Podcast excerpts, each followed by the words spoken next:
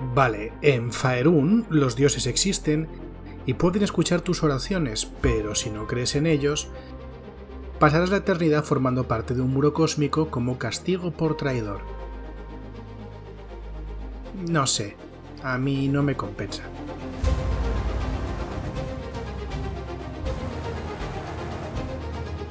Hola a todo el mundo, os doy la bienvenida a Level Up, un podcast ofrecido por ediciones Shadowlands dedicado a Dungeons and Dragons y en el que te echaré una mano para acercarte al juego y empezar tus aventuras en sus mundos. Yo soy Nacho G. Master y hoy hablaremos de las clases de clérigo y druida. Estas dos clases tienen bastante en común.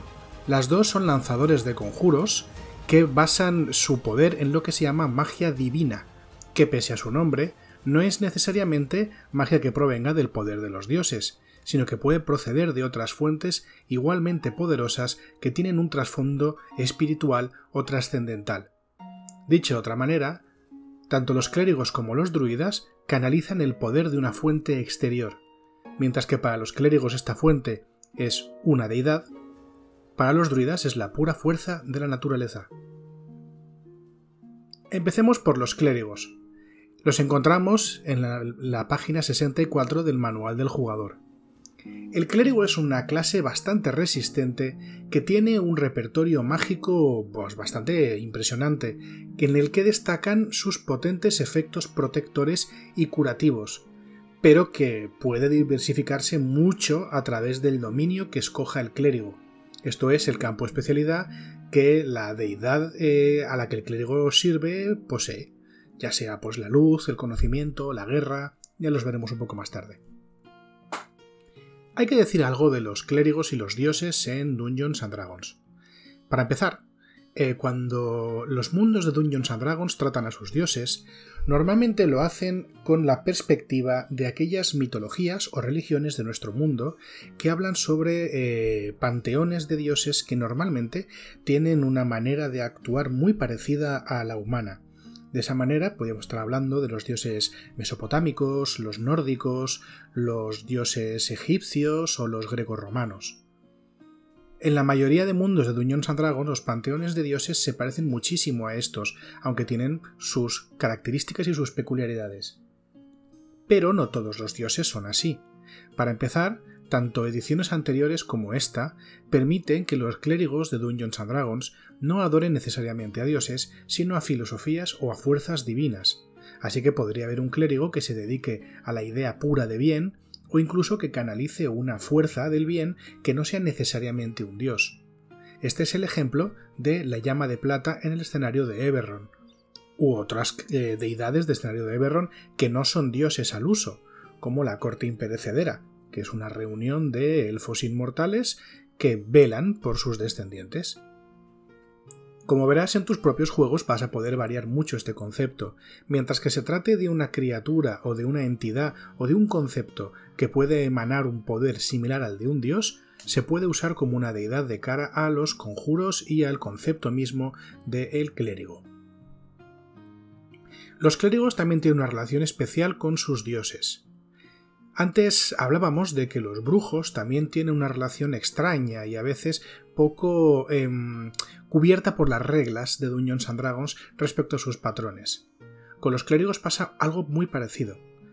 En ediciones de antaño había una vinculación también con, con, el alineamiento de los dioses. Recordad que las deidades también tienen alineamiento. Y los clérigos no se podían alejar demasiado de ese alineamiento, de manera que se incumplían eh, las doctrinas de su dios, su alineamiento cambiaba y su dios podía darles la espalda. En esta edición de Duños and no encontramos esta limitación, pero desde luego parece evidente que cuando uno obtiene poder a través de rezarle a una entidad superior y llevar a cabo su obra en el mundo, cuando deja de hacerlo podría haber algún tipo de consecuencia. Existe incluso un conjuro que mm, va sobre esto, va para eh, digamos reconciliar a un dios con su con su eh, con su clérigo o al revés más bien, o a un paladín con su juramento. Em, de todos modos sigue un poco en el aire, ¿no? Y aquí os digo lo mismo que os dije con respecto al brujo. Cuando las reglas no especifiquen qué pasa con esta relación entre los dioses y los clérigos, id siempre con lo que os parezca más adecuado para la trama, para el drama dentro de la partida y lo que el grupo esté más cómodo jugando. A lo mejor quitar los poderes de un clérigo por una falta es un poco drástico, pero es posible que sí que tenga más sentido hacerlo por una conducta reiterada. Pero es que llegados a ese punto, cabe la posibilidad de que el jugador esté contento y cómodo interpretando ese descenso a, las tinieblas, ¿no? Mm, o esa caída en desgracia para luego vivir una redención, pueden sacarse arcos muy chulos de todo esto.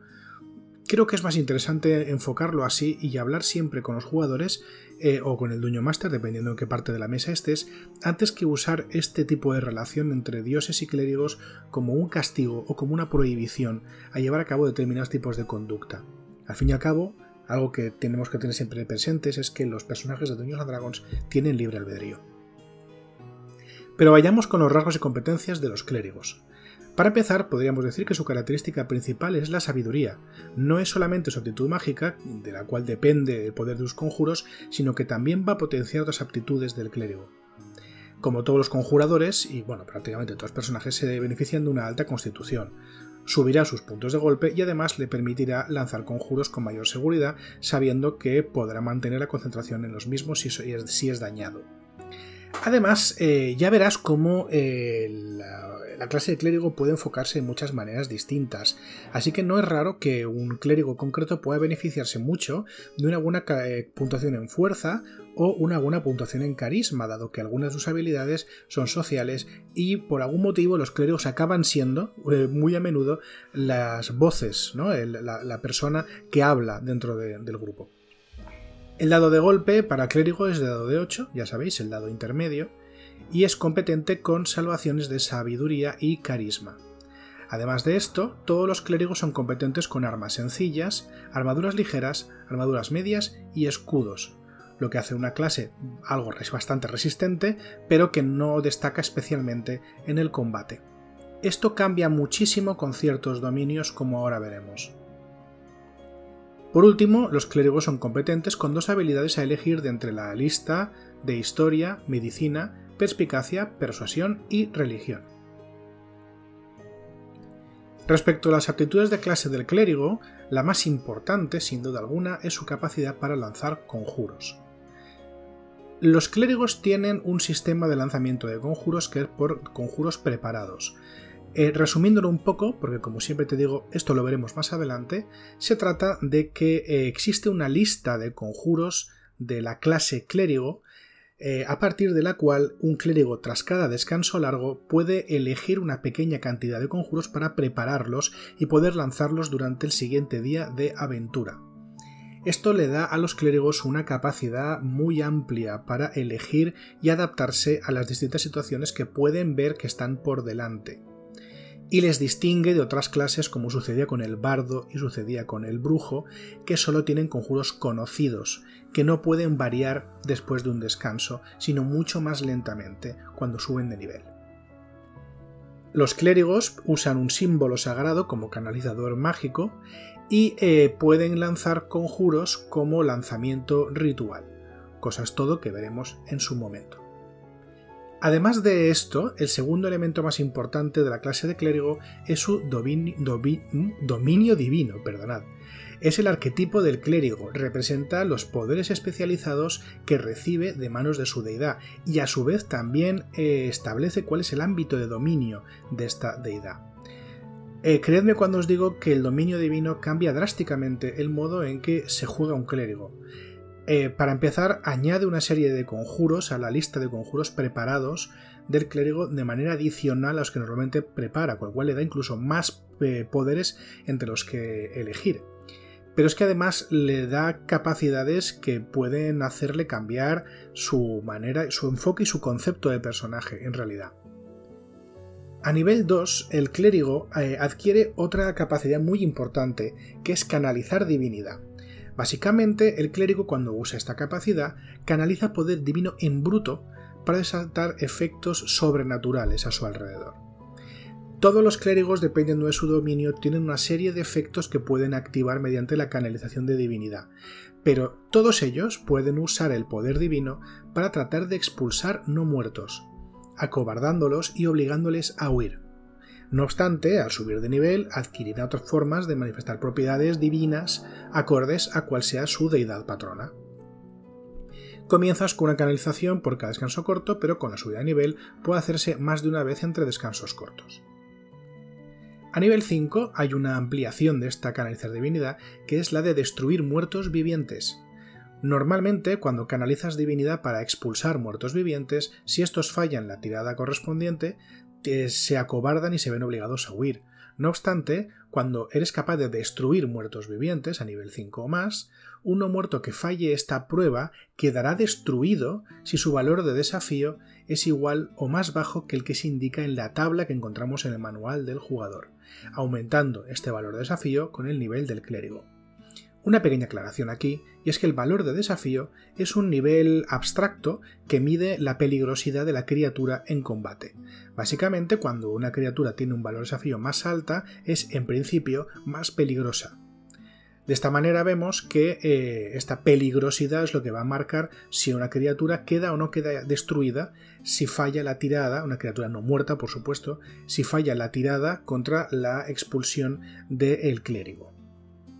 Cuanto más alto sea el nivel del clérigo, mm, mayor será el valor de desafío y por tanto el peligro de estas criaturas que puede destruir directamente si fallan la tirada de salvación contra esta canalización de divinidad. Es un efecto bastante interesante y bastante potente pero eh, os daréis cuenta rápidamente que conforme más sube el nivel de clérigo, las criaturas que afecta son cada vez de un nivel que se va quedando más lejos, con lo cual al principio es bastante útil y eh, cuando eres de un nivel muy alto te tienen eh, no es el, las criaturas a las que puedes destruir automáticamente no son el tipo o del nivel al que sueles enfrentarte a esos niveles. No obstante, si de un momento dado te ves rodeado por un montón de no muertos, aunque individualmente sean poco peligrosos, pues te pueden hacer, te pueden hacer un problemita. Así que tener este instrumento al alcance, pues tampoco está nada mal. A nivel 10 encontramos el que va a ser el último rasgo de la clase de clérigo, y es la intercesión divina. Literalmente, pedirle a tu Dios que haga un milagro. En la intercesión divina tirarás un dado de 100 caras y debes sacar por debajo de tu nivel de clérigo con lo cual estará siempre una proporción relativamente baja. El Dungeon Master decidirá el efecto concreto que tiene ese milagro, aunque el libro aconseja usar el efecto de un conjuro de clérigo o de cualquier dominio que tenga, pues eso, un nivel adecuado para el efecto que estás buscando yo te animo que te vuelvas un poco loco. Pero bien, eh, atarlo o, asimilarlo a un conjuro no es una medida muy loca y además te da una buena capacidad para controlar cuál es el efecto que estás a punto de desatar. A nivel 20, esta tirada de dado de 100 funciona automáticamente. Si la tirada que haces no funciona, puede reintentarse tras un descanso largo. Pero si funciona, no puede usarse de nuevo en 7 días. Así que cuando llegas a nivel 20 que la tirada siempre funciona, quiere decir que puedes manifestar un milagro cada 7 días aproximadamente. Hablemos ahora de los dominios del clérigo. Como te digo, los dominios son los ámbitos de especialidad de la deidad eh, a la que adora el clérigo y son los regalos que esta deidad le otorga al clérigo y que le diferencia a una deidad a otra o de un tipo de clérigo a otro. Los clérigos reciben rasgos de dominio a nivel 1, 2, 6, 8 y 17. Agarraos porque vienen muchos dominios, ¿vale? Y estos solo son los que vienen en el manual del jugador, como de costumbre, porque por ahí fuera hay muchos más. En el manual del jugador encontramos el dominio del conocimiento. Este dominio añade conjuros de adivinación y encantamiento, concede competencias de habilidad adicionales y eh, puede usarse la canalización de divinidad para adquirir nuevos conocimientos o leer la mente, o invocar visiones del pasado sobre objetos o zonas. El dominio de conocimiento pues lo garantizan dioses que se encargan de eso, de la sabiduría, los oficios y conocimiento, como puede ser Atenea, por ejemplo. El dominio del engaño añade conjuros de ilusión y encantamiento, puede bendecir a otros para ser más sigilosos, puede canalizar divinidad para volverte invisible o convocar duplicados ilusorios de ti mismo. Con dominio del engaño lo conceden dioses, eh, pues eso, del engaño o de la seducción, como por ejemplo Loki. Dominio de la guerra añade competencia con armas marciales y armaduras pesadas, y añade también conjuros de protección y potencia en combate. Gracias al dominio de la guerra, el clérigo puede atacar más rápidamente inspirado por su deidad o con mucha más precisión. Puede ceder también esa precisión a otros y se adquiere mayor resistencia al daño no mágico. Este dominio lo dan deidades de la batalla o de la estrategia, como por ejemplo Ares. El dominio de la luz añade conjuros de daño radiante y de fuego. Puedes canalizar divinidad para proyectar destellos luminosos o de luz abrasadora, y tu halo de luz debilita a tus enemigos ante el daño radiante y de fuego. El dominio de luz se suele estar más asociado, tal como lo veo yo, a un dominio de un fuego puro, un fuego sagrado de la renovación, ya que es un, es un dominio extremadamente ofensivo y es, queda un poco más eh, en, el ámbito ¿no? de las deidades eh, que también incluyen el juicio o el renacimiento y se me ocurre entre ellas, por ejemplo, el dios Ra. El dominio de la naturaleza añade conjuros que dan control sobre la flora, la fauna y los elementos. Otorga competencia con armaduras pesadas y algunas habilidades relacionadas con la naturaleza, y permite canalizar divinidad para comunicarse y comandar animales y plantas y escudar a los aliados del daño elemental. Este tipo de dominio pues lo otorgan eh, dioses que velan por los bosques y la naturaleza, como por ejemplo Diana la cazadora. El dominio de la tempestad otorga competencia con armas marciales y armaduras pesadas. Añade conjuros de poder sónico y eléctrico o de dominio del clima. Potencia los efectos de relámpago y trueno y permite volar cabalgando los vientos. Este dominio lo otorgan dioses de la tormenta y de la tempestad como Thor. Por último, el dominio de la vida otorga competencia con armadura pesada, añade conjuros de protección y curación y potencia los poderes curativos del clérigo, incluyendo lanzar un efecto curativo al canalizar divinidad. Este último, pues eh, un poco corresponde al típico clérigo al que la mayoría de los veteranos podemos tener en la cabeza, ¿vale? Como verás, la variedad dentro de los clérigos es bastante amplia, pese a que siempre va a ser una clase muy buena protegiendo y curando, eh, incluso eh, los clérigos del dominio de la vida son bastante más que curanderos, debido a que gracias a que sus curaciones son tan efectivas, eh, al final del día le sobra bastante magia para hacer otras cosas que no sea curar. Pasamos ahora al druida, el druida lo tenemos en la página 71 del manual del jugador. Se trata de una clase que recibe sus poderes de la naturaleza, como decíamos. Es un lanzador de conjuros que combina poderosos conjuros de daño, protectores de invocación y de control del campo de batalla, y que tiene varios truquitos en la manga. El principal de ellos es la capacidad de cambiar de forma para adoptar formas animales. Su característica principal, como pasaba con el, con el clérigo, es la sabiduría, que es su actitud mágica. También se benefician de destreza y constitución como la mayoría de los lanzadores de conjuros. Su dado de golpe es dado de 8, son competentes con salvaciones de inteligencia y sabiduría, y tienen una, tienen una lista de competencias de armas y armaduras bastante peculiares. En cuanto a armas, son competentes con garrotes, dardos, dagas, jabalinas, mazas, bastones, cimitarras, hoces, ondas y lanzas.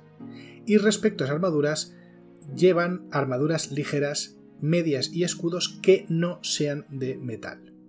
Porque veréis, desde siempre en Dungeons and Dragons la clase de druida ha tenido esta limitación, y es que no usan armaduras metálicas.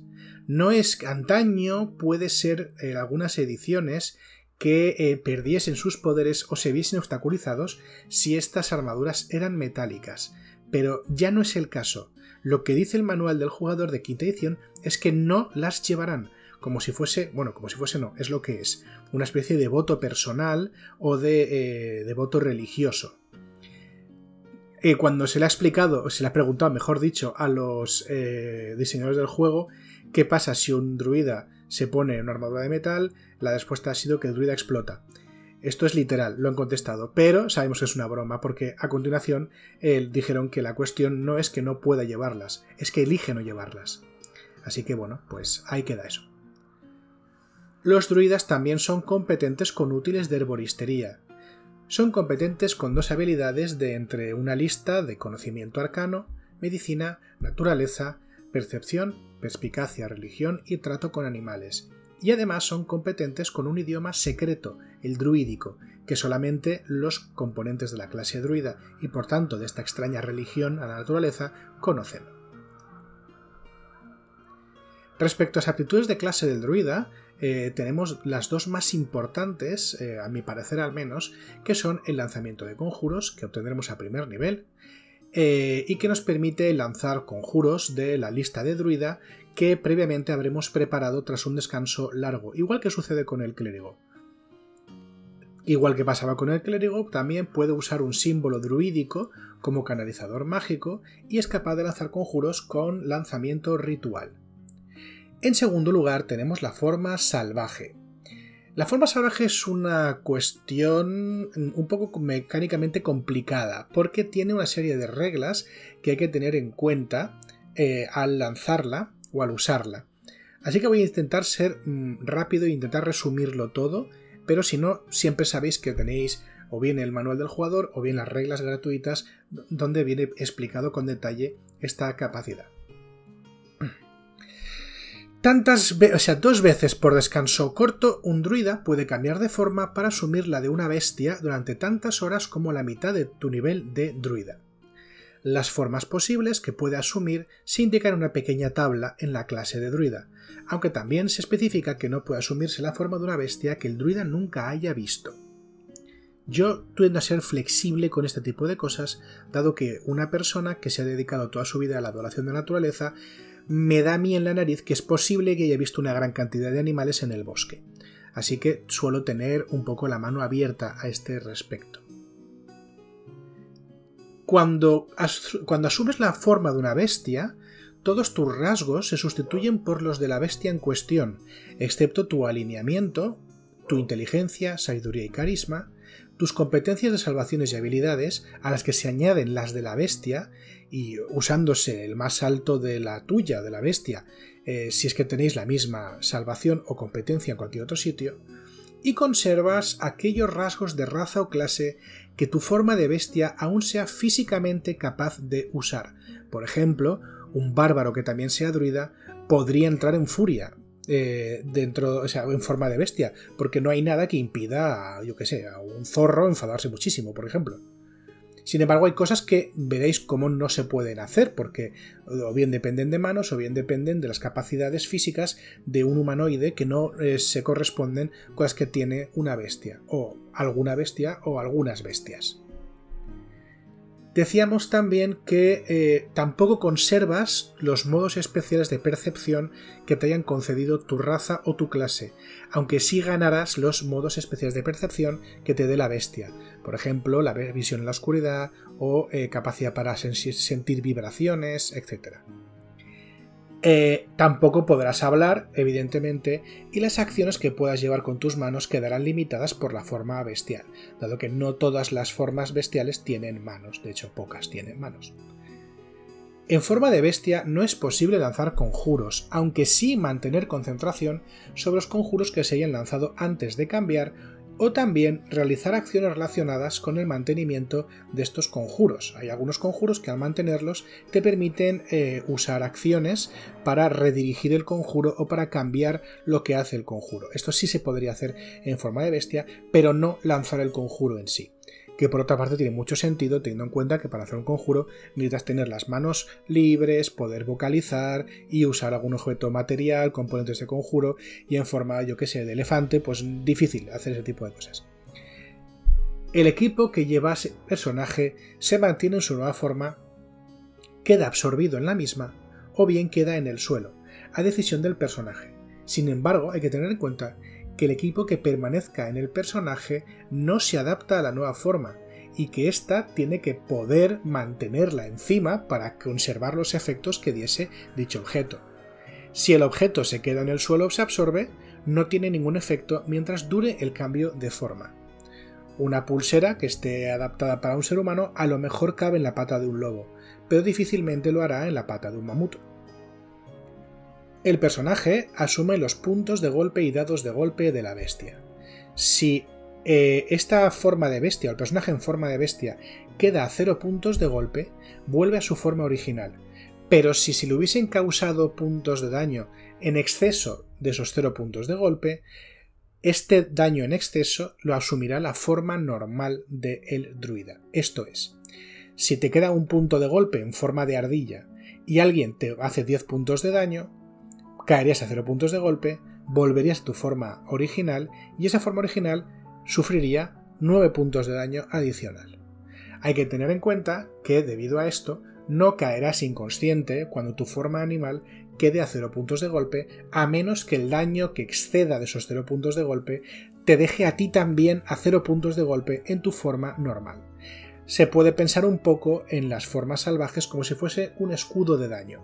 Tú te conviertes en lobo, por ejemplo, y eh, tienes los puntos de golpe del lobo para gastar mientras estés en combate. Una vez la forma de lobo se queda a cero puntos de golpe, tú vuelves tu forma habitual sin haber sufrido más daño que aquel daño que excediese de esos cero puntos de golpe eh, que ha dejado fuera la forma de lobo, por así decirlo. Si el personaje en cualquier circunstancia cae inconsciente, porque te pueden dejar inconsciente sin necesidad de. o incapacitado sin necesidad de, dejarte a cero puntos de golpe, o mueres en forma de bestia, porque puedes morir en forma de bestia, hay efectos que te matan directamente, también vuelve a la forma habitual, pero evidentemente inconsciente o, bueno, pues muerto. A nivel 18 ganas una capacidad llamada cuerpo atemporal, y es que los druidas, gracias a su dominio de la forma, envejecen un año de cada 10 años que permanezcan vivos. También a 18 obtienes la capacidad de conjurar como si fueses, eh, bueno, en forma de bestia, vaya. Y es que en forma de bestia te vuelves capaz de usar componentes verbales y somáticos, pero eh, aún tienes que complementar los eh, componentes materiales. Para haceros una idea y como preview ¿no? de este programa que haremos sobre la magia, los componentes verbales son las palabras que vocalizas para hacer un conjuro, y los somáticos los gestos que haces con las manos o con los canalizadores mágicos que uses, mientras que los materiales son los componentes de conjuro que tienes que usar para lanzarlo, o bien el propio eh, canalizador mágico que tantas clases usan. A nivel 18, como bestia, tus gruñidos y gestos satisfacen las necesidades de los componentes verbales somáticos, pero todavía tienes que aportar los componentes materiales de los conjuros que lances. A nivel 20 recibes la aptitud de archidruida y es que no hay límite al número de veces que puedes adoptar la forma salvaje. Los druidas tienen su especialidad, su arquetipo, a través de algo llamado círculos druídicos. Los círculos druídicos son grupos de druidas que tienen una serie de doctrinas o de pensamientos muy similares. Así, en el manual del jugador vemos que el círculo druídico nos da rasgos nuevos a nivel 2, 6, 10 y 14, y encontramos dos círculos druídicos, el círculo de la tierra, que nos eh, otorga nuevos conjuros según el terreno con el que estemos armonizado. Estos conjuros, como pasaba con el dominio del clérigo, estarán siempre preparados y no cuentan para el máximo de conjuros que podemos preparar después de cada descanso largo. Y además nos da la capacidad de recuperar una pequeña cantidad de espacios de conjuro con eh, un descanso corto. Eh, el círculo de la Tierra también nos permite desplazarnos mediante la vegetación y nos otorga varias capas de protección contra la flora mágica, los ataques de las bestias, contra la enfermedad y los venenos y los efectos de ser relacionados con la naturaleza como los feéricos, las hadas o los elementales. En segundo lugar tenemos el círculo de la luna, el círculo de la luna nos permite aumentar la variedad y poder de las formas de bestia a las que tenemos acceso, incluyendo algunas realmente poderosas como dinosaurios o el mamut que del que hablaba antes. En forma de bestia, el círculo de la luna nos permite curarnos rápidamente y también nos otorga la capacidad de transformarnos en elemental o de manipular nuestra forma física aún más allá, otorgándonos el poder de cambiar nuestro propio aspecto. Y terminando con el druida, yo me despido de vosotros, esperando que todo esto os haya sido útil y citándoos para la semana que viene.